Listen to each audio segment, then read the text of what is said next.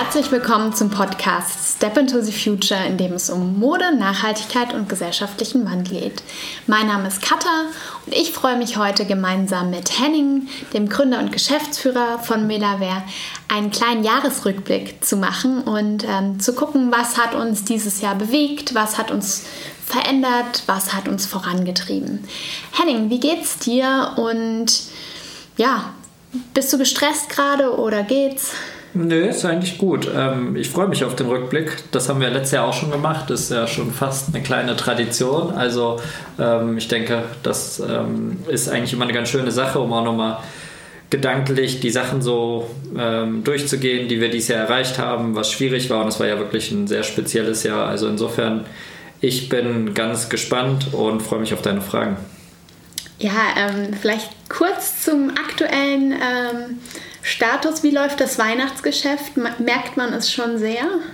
Es geht eigentlich noch, würde ich sagen. Also es ist natürlich deutlich stärker als letztes Jahr. Das liegt aber daran, dass wir auch viel mehr Produkte haben, dass wir natürlich jetzt deutlich bekannter sind und ähm, dadurch ähm, haben wir natürlich viel größere Absätze. Aber ähm, es ist, glaube ich, relativ konstant. Ich habe das Gefühl, also ich merke es auch bei mir privat oder auch bei Freunden, dass die Leute früher angefangen haben, sich dieses Jahr Gedanken zu machen, dass es sich über einen längeren Zeitraum streckt und alles ein bisschen entspannter ist und nicht so gestresst. Also irgendwie ist es ein entspannteres Weihnachtsgeschäft. Also nicht alle auf den letzten Drücker schnell, schnell, sondern die Leute machen sich wirklich irgendwie jetzt im Vorfeld Gedanken und kaufen lokal in ihrem nachhaltigen Modegeschäft oder halt dann online, aber auf jeden Fall mit viel Zeit und äh, Gelassenheit im Voraus. Ja, ja, habe ich neulich auch im Radio gehört, dass die Leute sich dieses Jahr viele Gedanken machen, was sie verschenken und das umso wichtiger ist, ähm, weil viele Leute vielleicht auch ihre Verwandten nicht so viel gesehen haben, sie jetzt irgendwie was besonders Schönes schicken wollen oder verschenken wollen. Und ich habe gehört, so im Schnitt gibt jeder Deutsche 500 Euro für die Weihnachtsgeschenke dieses Jahr aus. Ui, das ist natürlich eine Menge. Ähm, ja, da kann man auf jeden Fall einiges für kaufen. Also ich meine, natürlich darauf an, ob es teuer ist oder nicht. Ähm, aber 500 Euro ist viel, finde ich. Aber krass, ja. Ich meine, die Deutschen haben natürlich auch, obwohl wir jetzt in der Krise sind und sehr viele Herausforderungen haben, natürlich trotzdem einigermaßen finanzielle Rücklagen und durch die Soforthilfen und auch Kurzarbeitergeld geht es uns, denke ich, wesentlich besser als anderen Nationen und das Weihnachtsgeschäft ist definitiv da, keine Frage. Also ähm, ja. die Leute wollen sich jetzt irgendwie auch belohnen oder zumindest irgendwie beruhigen und das Jahr ausklingen lassen. Ja, ähm, der Black Friday ist seit diesem Wochenende ja vorbei. Gott sei Vielleicht Dank. Vielleicht kannst du einmal kurz sagen, was ähm, da unsere Aktion äh, dieses Jahr war. Ja, also ich meine, ähm, auch letztes Jahr haben wir das schon gemacht und das kam richtig gut an und wir haben das dieses Jahr wieder gemacht. Wir haben einfach zu einem Boykott aufgerufen, also nicht irgendwie auch nicht irgendwie kaufen und wir spenden oder irgendwie so Sachen, sondern wirklich einfach gesagt, Black Friday machen wir nicht und unsere Webseite war down und wir haben einfach probiert die Leute zu sensibilisieren, dass es nicht darum geht, billig, billig und schnell, schnell und irgendwie dann Ende November den besten Schnapper zu machen, sondern einfach ähm, ja irgendwie bewusst zu machen, dass man auf Qualität achten soll und dass das nicht sein kann, dass man an einem Tag jetzt irgendwie dann da sein ganzes Geld für irgendwelche Sachen ausgibt, die man vielleicht gar nicht braucht und haben deshalb unseren Webshop ausgeschaltet, haben auf Instagram darauf hingewiesen und ähm, das kam auch gut an, haben da gutes Feedback bekommen und äh, ja, finde ich cool, dass wir da irgendwie ähm, das Thema einfach sozusagen ausknipsen. Ja, kurz vor Black Friday haben wir ja zum ersten Mal ähm, seit Firmengründung äh, eine spezielle Edition bei Melaware gelauncht, die nur bei uns online im Webshop ähm, verfügbar war. Kannst du dazu noch mal kurz ja, was wir sagen? wollten genau, wir wollten einfach mal schauen, ähm, wie stark unsere Verbraucherinnen und Verbraucher eigentlich auch ähm, Dinge von uns haben wollen, die wir vielleicht nicht ständig auf Lager haben. Also wo man nur eine limitierte Auflage hat oder wo man sagt, das gibt es nur online bei uns zu kaufen, weil wir auch relativ schnell und kurzfristig mit der Idee kamen und dann gar nicht auch die Zeit hatten, alle Händler darüber zu informieren oder vorher mit ins Boot zu nehmen, haben wir unsere besten Rucksäcke, also den Mela 2 und den Answa 1 mal komplett in äh, monochromen schwarzen Materialien hergestellt, um wirklich so, ein, so eine Sonderedition ähm, All Black herzustellen vom Answa 1 und Mela 2 und ähm, das sieht natürlich ziemlich stylisch aus, da erreichen wir auch nochmal ganz andere ähm, Konsumentinnen mit, weil das jetzt nochmal so eine ganz spezielle Farbe ist, ähm,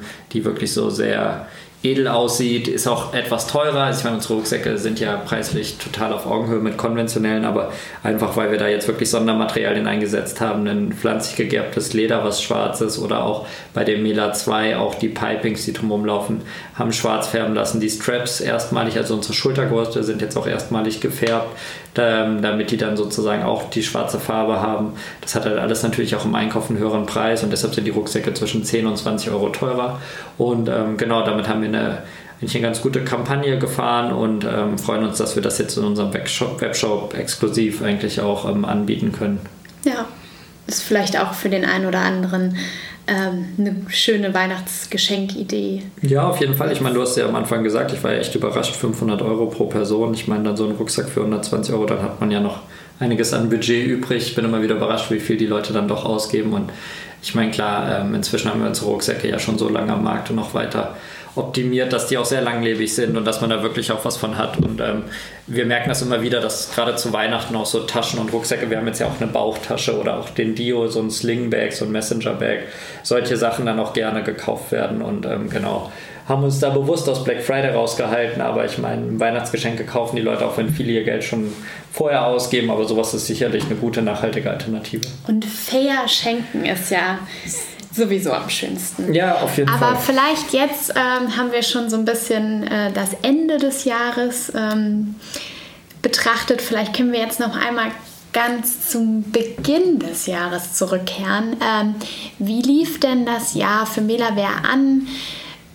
Ich glaube, es fing ja eigentlich an mit der Messe, Neonit-Messe im Januar. Kannst du dazu noch mal was sagen? Ja, es war natürlich total phänomenal, weil im Januar war die Fashion Week in Berlin ähm, äh, so vielleicht das letzte Mal, weil sie jetzt am nächsten Sommer in Frankfurt stattfindet und sie ist jetzt im Sommer ausgefallen und sie fällt auch im Januar aus und ähm, somit war eigentlich letzten Januar, also diesen Januar das letzte Mal die Fashion Week in Berlin und wir waren mit der Neonyt, mit der nachhaltigen Modemesse im Tempelhofer Feld in den Hangars ähm, und das war natürlich schon sehr historisch, weil da ja sonst früher auch die konventionellen großen Modemessen waren, die Bread and Butter und so weiter und da man hat richtig gemerkt, dass das Thema Nachhaltigkeit im Januar so das Modethema schlechthin war. Die Neonyt war wahrscheinlich die Messe, die am meisten besucht war und wir hatten da einen richtig coolen großen Messestand direkt in der Mitte, wo alle drauf zugelaufen sind mit einer schönen großen Rückwand und das war für uns schon sehr speziell, dass wir wirklich total überrascht waren. Wir wurden regelrecht von, von den Händlern überrannt, haben überhaupt nicht mit gerechnet, auch von vielen neuen, auch größeren konventionellen Einkäufern, die dann wirklich sich unsere, unsere Kollektion angeschaut haben und wo wir wirklich richtig gute Gespräche hatten und das war natürlich schon auf jeden Fall ein richtiger ähm, Knaller zum Jahresauftakt. Das war ja, schon sehr speziell und da haben wir auch riesen Vororders bekommen, die wir jetzt diesen Herbst ausgeliefert haben, die aktuelle Kollektion, die jetzt gerade online ist und das war schon wirklich eine super Sache. Ja, ja. also und nach der Neonyt kam dann noch die Innertex und Ihr wart noch in Kopenhagen auf der Messe, kann das sein? Ja, genau. Wir gehen dann die verschiedenen Modemessen, fahren wir dann noch ab, hatten noch ein paar Showrooms und unsere ähm, Vertreter waren noch mit unterwegs. Genau, Januar und Februar steht immer alles im Zeichen des Vertriebes und die neue Kollektion vorstellen. Genau, das war so im Januar und Februar bei uns. Also Januar, Februar war eigentlich, lief richtig gut. Ähm, ja, aber vor allen Dingen richtig viel Arbeit. Also ja, im Januar, genau. Februar wir hatten wir wirklich viel zu, zu tun. Ja, wir hatten, genau, also es war einfach sau viel Arbeit. Wir mussten, kamen gar nicht hinterher, die Händlerfragen zu beantworten und es war einfach, also Umsatz ist jetzt nicht so, dass wir da jetzt total viel mit Endkunden zu tun haben und total viel ausliefern. So viel hatten wir da zu der Zeit noch gar nicht bei uns im Shop. Also wir waren so total euphorisch, weil wir ganz viele neue Produkte verkauft haben, die jetzt erst im Herbst on, äh, wirklich auch auf Lager waren. Ähm, also die normalen Verbraucherinnen haben davon noch gar nicht so viel mitgekriegt, weil die Ware ja noch gar nicht da war. Aber für uns war das schon ein mega Aufriss und auch echt, wir hatten richtig viel zu tun und waren auch richtig platt dann Ende Februar, ja. weil wir echt echt ordentlich geackert haben. Genau. Und sind das war die Herbst-Winter-Kollektion, die jetzt im Oktober rauskam. Dafür habt ihr ähm, im Januar und Februar, im Januar, genau. Februar die Orders eingeholt und äh, habt da sehr viele Vororders in, von den Händlern bekommen. Ja, und dann war halt das Problem, dann müssen wir das ja auch in Indien bestellen, weil wenn die Vororders dann da sind im Februar, ähm, das war dann so Anfang, Mitte März, haben wir dann die Zahlen zusammengeschrieben, was haben wir denn eigentlich an Bestellungen bekommen, mussten überlegen, wie viel wir jetzt auch noch zusätzlich äh, für unseren Endkundenshop haben wollen. Also das, was man jetzt live bei uns sieht, das müssen wir ja raten sozusagen. Wie viel brauchen wir denn eigentlich? Weil wir hatten ja noch nie eine Kollektion. Wir hatten ja keine Ahnung, brauchen wir jetzt 15 Teile in S von unserem Strickpullover Ria oder brauchen wir 50 davon? Ich meine, das ist so ein bisschen dann in die Glaskugel schauen und ähm, Hey, wir waren natürlich super euphorisch und ähm, ja, dann ging es aber ja los mit Corona. Das war noch bevor eigentlich die äh, bevor wir die Ordern in den abgegeben haben und dann stehst du da und sollst eine Entscheidung treffen. Wie viel kaufst du jetzt ein? Und, mhm. und da ah, ging es gerade so los mit Corona oder war das? Ne, in Deutschland waren wir schon voll drin. Also die Geschäfte hatten zu, die mussten äh, dicht machen ab Mitte, Ende März, Anfang April. Ähm, das war dann so die Zeit, wo hier in Deutschland der Stillstand war. Wir haben gemerkt, unser Umsatz bei den Händlern ging auf Null runter. Wir hörten von denen, die Läden haben zu und keiner wusste, was kommt. Da war Indien, in Indien, also wo wir produzieren, da kommen alle unsere Textilien, die Fairtrade und Bio zertifiziert sind, kommen aus Indien. Da war die indischen Produktionen waren noch voll am Laufen, aber wir wussten schon, da wird es auch kommen wahrscheinlich. Mhm. und hatten die Orders noch nicht abgegeben. Und dann stehst du da und musst überlegen und mit der Bank auch sprechen, können wir das finanzieren, können wir das machen, wie hoch ist das Risiko, die Produzenten fragen und keiner wusste ja, was kommt. Das war ja eine Pandemie, die wir so noch nicht gehabt hatten. Und haben dann aber trotzdem letzten Endes ähm, todesmutig sozusagen nicht nur die Ware bestellt, wo wir definitiv Vororders hatten und auch gehofft haben, dass die Händler die natürlich abnehmen und zu ihren Verträgen stehen und haben dann selber natürlich auch noch was für uns bestellt. Und ähm, genau, das war so die Situation dann im März, April, Mai rum, ähm, ja. so in, in, in, wo wir dann Entscheidungen treffen mussten und gleichzeitig aber eigentlich im operativen Geschäft, also wirklich Nachfrage mm, fast gegen Null ging und wir hier wirklich auch Däumchen gedreht haben, beziehungsweise nervös wurden. Wann, wann war denn so der ähm, Zeitpunkt, als du realisiert hast, dass ähm, Corona jetzt auch massive Einflussfaktoren auf Melaware und seine Lieferkette haben könnte? Weiß, erinnerst du dich da noch dran? Ja, in der Lieferkette, also eigentlich als die Inder gesagt haben, sie müssen die Fabriken zumachen und nicht klar war, wann die wieder aufmachen, weil dann wusste ich, wenn die jetzt zu haben, dann wird unsere Ware auch nicht produziert. Wir hatten Gott sei Dank die Frühjahr-Sommerware noch bekommen, komplett. Die kam im April an, die ist noch gerade so ähm, aufs ähm, Schiff gegangen. Aber wo ich es dann richtig gemerkt habe, war, als wir dann unsere Erstmuster, die wir hier in Deutschland immer nähen lassen und auch unsere Samples für Herbst-Winter nach Indien geschickt haben, ähm, und die ganze Kollektion letzten Endes dann ähm, sozusagen nicht ähm, weiter gesampelt werden konnte, ähm, weil das Päckchen bei DHL Express in Mumbai im Zollfest hing und da fünf Wochen keiner gearbeitet hat. Und es ging nichts vor, nichts zurück. Die Inder saßen im Homeoffice, unsere Partner, und ähm, wer im Homeoffice sitzt, kann ja nicht nähen und arbeiten. Und da war eigentlich klar, okay, jetzt kriegen wir ein Problem. Und gleichzeitig habe ich halt äh, auf unserem Dashboard gesehen, dass die Umsätze sofort äh, auf Null runtergingen bei unseren Händlern und nur noch vereinzelt Endkundenumsätze kamen und wir uns dann überlegen mussten, was machen wir denn jetzt, um irgendwie wirtschaftlich ähm, am Leben zu bleiben. Ja, und was, was hatte das dann für Einflüsse auf das Mela-Team hier in Kassel? Vielleicht kannst du dazu noch mal ja, wir mussten halt, was sagen. Ja, also wir mussten uns halt überlegen, welche Aufgaben machen wir jetzt und welche machen wir nicht und haben uns dann ganz schnell dazu entschieden, erstmal nur in den Bereichen ähm, viel Zeit reinzustecken, wo es sich auch akut dann sofort lohnt. Also immer nur auf Sicht fahren, immer nur, was die nächsten zwei, drei Wochen auch wirklich was bewirkt. Das heißt, wir haben zum einen unsere Stunden reduziert, wir waren zum Teil in Kurzarbeit, wobei es am Ende dann nur ein, anderthalb oder zwei Monate waren, je nach Abteilung, waren relativ schnell dann auch wieder zurück. Ähm, aber wir wussten es nicht am Anfang. Wir sind, sind mit Einstellung gegangen, wir gucken, wir wissen jetzt auch nicht, wie lange das dauert und haben dann aber vor allen Dingen unsere Schwerpunkte verlagert. Wir haben dann den Endkunden-Newsletter ins Leben gerufen. Ja. Wir haben uns viel mehr mit Instagram beschäftigt, mit Stories. Also wir sind, haben quasi gemerkt, dass das klassische Händlergeschäft, womit wir so viel Umsatz eigentlich machen und was uns auszeichnet, weil wir eigentlich darüber die meiste Ware ähm, zu den Endverbraucherinnen bringen, ähm, so ein bisschen weggebrochen ist, haben wir uns dann sehr stark mit dem Thema E-Commerce, Endkundengeschäft und solchen Dingen beschäftigt und auch zum Teil die Neuproduktentwicklung und Kollektionsplanung für die nächste Saison ein bisschen auf Eis gelegt, weil wir nicht wussten, kommt die überhaupt und wenn ja, wann und wie geht es weiter? Und halt auch natürlich aufmerksam die Medien verfolgt und auch die Fachpresse, was passiert eigentlich im Modehandel und so weiter und wie geht es den anderen? Und es ging dann Gott sei Dank aber relativ schnell dann bei den Endkunden wieder bergauf, ähm, bei uns im Endkundenshop und auch über unsere, den Marktplätze, die wir genutzt haben. Und Stück für Stück durften dann ja auch die Händler wieder öffnen. Und da haben wir gemerkt, dass ähm, unsere Kollektion eigentlich sich dort trotzdem gut abverkauft hat wir hatten da noch nicht die Riesenmengen an Kollektionsware bei den Händlern, die sie eventuell nicht verkaufen konnten. Und ähm, so haben auch alle dann im Herbst, Winter ihre Ware komplett abnehmen wollen und teilweise auch mehr als wir hatten. Also mhm. da hatten wir dann schon Glück gehabt und auch in Indien, trotz hoher Zahlen, ähm, ging dann irgendwann die Produktion auch wieder los. Du hast ähm, ja gerade so ein bisschen beschrieben, dass so, als das so ganz ähm, akut mit dieser Corona-Krise ähm, auf Melaware zukam, ähm, du so ein bisschen alles on hold gestellt hast und nicht so richtig wusstest, wie geht es jetzt weiter, was, wie reagiert man am besten, ähm, was sind die Next Steps, wie hast du dich da geplant oder strukturiert und was, wo hast du, also was hatte das für Einflüsse auf dein persönliches Handeln, auch als Unternehmer? Ich meine, ich stelle mir das als eine sehr extreme Situation vor. Man arbeitet sechs Jahre an seinem Unternehmen oder mit in seinem Unternehmen und dann kommt auf einmal so eine Krise, wo man auf einmal gar nicht mehr weiß, wie es jetzt weitergeht und ähm, ob das alles noch so sein wird. Ja, so, vorher. so schlimm war es Gott sei Dank nicht. Also ich meine, wir hatten schon ein paar Herausforderungen. Also einmal im Team und dann mit unseren Produzenten und es war eine gewisse Unsicherheit da, aber es war jetzt nicht, also wir waren jetzt nicht so sehr bedroht, dass wir jetzt irgendwie Sorgen hatten, es geht nicht weiter oder wir kommen hier in massive Probleme. Wir haben ja Gott sei Dank immer einen sehr hohen Lagerbestand an Ware, die sich ganzjährig verkauft Rucksäcke, Schuhe, aber auch einige Textilien.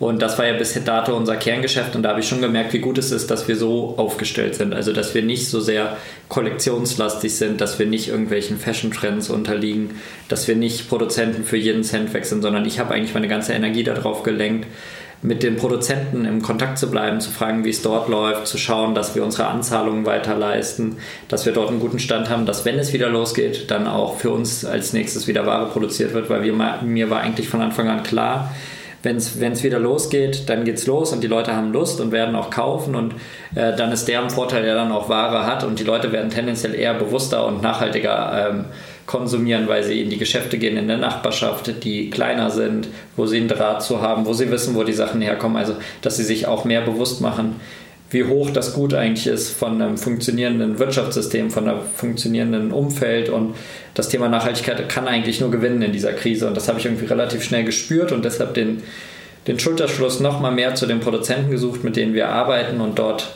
geschaut, dass wir ähm, wirklich da einen guten Stand haben und ähm, Deshalb ähm, haben wir Gott sei Dank relativ äh, schnell ähm, aus dem Problem ähm, eigentlich ähm, eine, ähm, ja, eher einen Push gesehen, wie wir uns in die richtige Richtung entwickeln können und haben davon eigentlich profitiert und konnten uns neu ausrichten und konnten auch mal andere Themen angehen und in den Bereichen, wo wir eh schon immer lange was machen wollten, jetzt auch nachziehen und nachlegen. Und da gibt es ganz andere, die wesentlich stärker gelitten haben, auch in der Textilindustrie vor allen Dingen die konventionellen und die größeren. Und ähm, das hat mir gezeigt, ähm, dass es genau richtig ist, nachhaltige Produkte zu machen, nachhaltige Textilien und dass wir da eigentlich ähm, sehr resistent sind, auch in Zeiten von Krisen. Und deshalb ähm, konnte ich Gott sei Dank da eigentlich auch jede Nacht ruhig schlafen. Okay, also du bist optimistisch geblieben und hast ähm, vorwärts geschaut und geguckt, wo gibt es Chancen, wo können wir akut irgendwie was machen und das Unternehmen trotzdem weiter voranbringen. Ähm, rückblickend, ähm, was würdest du sagen, ähm, was lernst du persönlich aus der Corona-Krise? Gibt es da Dinge, wo du sagst, hm, das hat vielleicht Melaware sogar vorangebracht? Ja, also ähm, ich glaube, das beste Beispiel ist die Maske, die wir produziert haben, die Mela-Maske ähm, haben wir im Juni erstmalig auf den Markt gebracht. Wir haben inzwischen 20.000 nachhaltig zertifizierte Mund-Nasen-Bedeckungen produziert und produzieren gerade nochmal 50.000 Stück, weil die Nachfrage einfach so groß ist. Und warum ist das eigentlich so ein super Beispiel? Weil bis dato war es eigentlich immer so, dass unsere Produktionen eine Vorlaufzeit von sechs Monaten hatten. Von der Idee über das Sampling, die Order abgeben, die Produktion und dann die Verschiffung.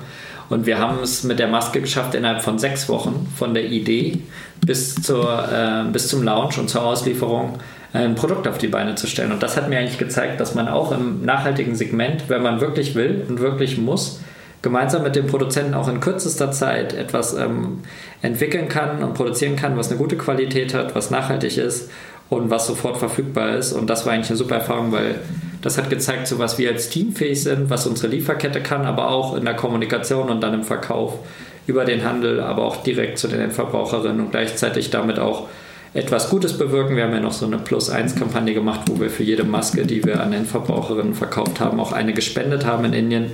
Inzwischen über 3000 Stück.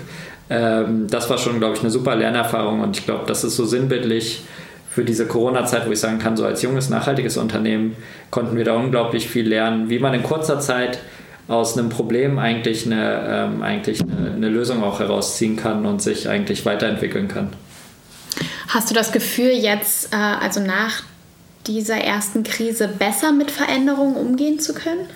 Ja, also es kam ja dann, genau, also wir hatten ja so ein bisschen den Jahresrückblick, waren jetzt also irgendwie bei Mai, ähm, Juni stehen geblieben, geblieben und ähm, ich glaube schon, dass ähm, wir das, was wir da in der Zeit gelernt haben, dann auch mit der Maske und so weiter und auch mit als Team, wie man in kurzer Zeit auch sich verändern kann und den Fokus neu ausrichten kann, dass wir das genutzt haben, weil wir sind dann ja teilweise wieder zurück in Vollzeittätigkeiten gekommen, das hat sich aber auch ein bisschen gestreckt, dann sind auch einige aus dem Homeoffice, also dass wir mehr, besser und anders miteinander kommunizieren müssen. Und ich glaube, ähm, dass das, was ich da sehr stark auch mit den Produzenten dann gemacht habe in der Zeit der Krise, das haben wir dann in der zweiten Welle dann auch noch als Team gemeinsam gemacht. Und das hat uns schon viel gebracht, weil wir jetzt noch resistenter sind und noch mehr wissen, wo eigentlich unser Fokus ist und unser Weg. Und ähm, wir auch gemerkt haben, was sind die Händler, die wirklich wichtig für uns sind, die auch zu uns gestanden haben, mit denen wir auch jetzt einen noch engeren Draht haben. Und dass wir in so einer Krise trotzdem unseren Umsatz weiter steigern können und unsere Produkte nachgefragt werden, zeigt ja eigentlich, dass wir auf genau dem richtigen Weg sind. Und ähm, wäre das jetzt eine Krise gewesen, wo wir irgendwie gemerkt hätten, oh, alles gerät ins Wanken und wir sind hier auch völlig auf dem Holzweg, dann hätte man vielleicht äh, dann auch die Unternehmung irgendwann lassen müssen oder einstellen müssen oder nochmal komplett neu ausrichten müssen. Aber wir haben eigentlich eine Bestärkung bekommen und auch nochmal so den richtigen Hinweis, wo wir eigentlich unseren Fokus setzen müssen. Und ich glaube schon, dass wir da als Firma ganz, ganz viel gelernt haben und ähm, wir sind natürlich auch super dankbar äh, für alle Verbraucherinnen und Verbraucher, die uns in der Zeit unterstützt haben und auch die Händler, die uns unterstützt haben, dass wir da unser Geschäftsmodell weiter ausbauen konnten und da ähm, jetzt nicht irgendwie ähm, vor, vor, vor größeren Problemen stehen, sondern eher mhm. ähm, durch die Krise auch weiter ähm, gewachsen sind. Ja, ähm, ich habe neulich den ähm, Hotel Matze Podcast mit Philipp Siefers und ähm, Matze Hilscher gehört. Und was die beide so meinten, das fand ich ganz interessant, dass sie dieses Jahr als Unternehmer sehr viel reagieren mussten und gar nicht so viel ihrer Zeit in Innovationen oder Neues stecken konnten. Ähm, hast du auch das Gefühl, dass das so ein bisschen so war oder ist es bei dir anders? Mm, ich würde sagen, der erste Monat war wirklich reagieren und schnelle Entscheidungen treffen und sich irgendwie äh, sozusagen ähm, nur von externen Einflüssen irgendwie so ein bisschen rumschubsen lassen und irgendwie äh, Kurzarbeitergeld einlesen, ähm, Team vom Homeoffice aus managen, Produktionen, die gerade im Stillstand sind, managen.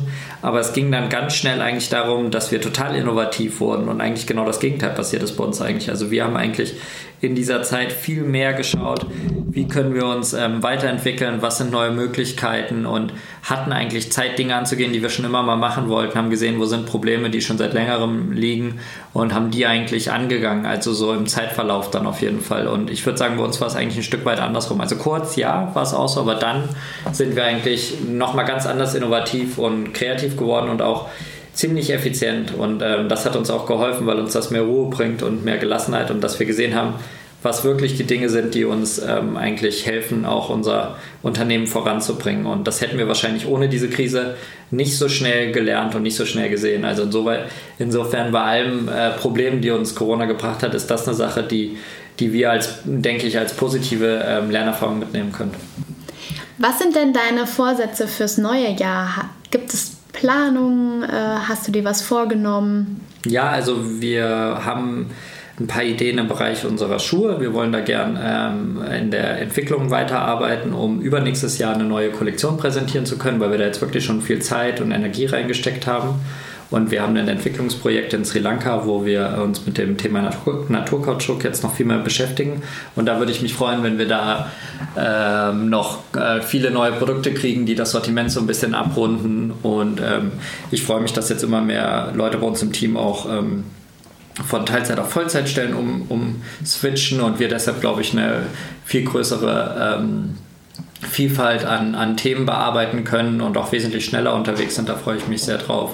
Und wir haben auch spannende Kooperationen und ähm, Produkte in der Planung. Ähm, da kann ich jetzt noch nicht zu viel verraten, aber wo wir auch uns darauf freuen, die gemeinsam zu launchen, wo wir dann wirklich auch nochmal irgendwie zeigen, ähm, was möglich ist im Bereich nachhaltige Mode und auch nochmal bei uns neue Materialien und neue Designideen umsetzen. Und ähm, natürlich freue ich mich total auf die Frühjahrs-Sommer-Kollektion, auf die Auslieferung, weil wir das erste Mal Kleider haben werden und Tops und äh, Blusen. So in der, das, was wir jetzt im Herbst so im Kleinen gestartet haben, fängt im Frühjahr dann so richtig an und das wird sehr, sehr spannend. Und ähm, ja, ich glaube, das wird auf jeden Fall nochmal ein, ein, ganz, ein ganz neues ähm, Feld, was wir dann da nächstes Jahr bearbeiten werden.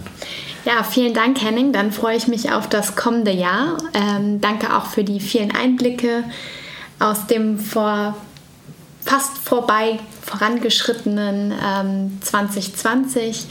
Wir ja, und uns. ich vielleicht eine Sache noch, ähm, weil ähm, jetzt kommen ja auch die Feiertage und wir haben ja auch ähm, eine Folge noch, die so ein bisschen, ähm, die jetzt nach dieser kommen wird, wo ich so ein bisschen erzähle auch eigentlich nochmal, ähm, wie wir als Team funktionieren, wer bei uns alles arbeitet und auch was ich so im Alltag mache. Vielleicht ist das auch für die ein oder andere spannend mal zu hören, was man so als Geschäftsführer in einem Modeunternehmen eigentlich macht und wie man die Dinge angeht. Und dann weiß ich, dass du ja auch schon einige aus unserem Team angefragt hast, mit denen du auch Gespräche führen wirst. Und ich glaube, dass wir über die Feiertage und bis in den Januar hinein auch für die kalte Jahreszeit viele spannende Geschichten haben, wo man mal Einblicke hinter die Kulissen Nutzen bekommt von unserem Unternehmen und wo sich auch andere mal vorstellen, die bei uns arbeiten, dass man mal wirklich sehen kann, wie vielfältig eigentlich die Aufgaben bei Melaware sind und was die Einzelnen hier bei uns im Team machen. Ich glaube, da ja. wirst du bald sehr spannende Gäste haben und da kann man sich schon drauf freuen und mit einer Tasse Tee schön einmummeln und mal hinter die Kulissen von Melaware schauen. Genau. Ja, danke an den kleinen ähm, Zukunftsblick. Wir freuen uns, wenn ihr Step into the Future abonniert und euren Freunden und Bekannten empfehlt. Bis zum nächsten Mal.